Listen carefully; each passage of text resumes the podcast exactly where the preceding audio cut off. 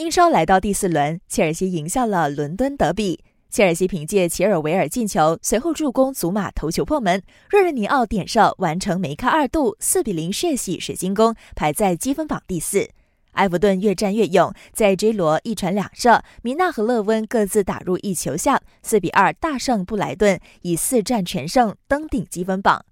曼城虽然有斯特林破门取得领先，但利兹联之后进了一球，最终以一比一打成平手。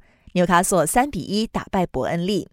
西甲则上演第五轮较量，在苏亚雷斯和菲利克斯的哑火下，马竞最终零比零闷平比利亚雷亚尔，遭遇联赛两连平。接下来轮到皇马登场，客挑莱万特。皇马右后卫奥德里奥索拉的左小腿肌肉受伤了，没能出战这场西甲联赛。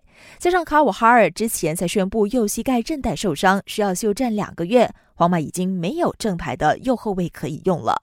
想要观看更多更精彩的体坛动态，尽在 Astro。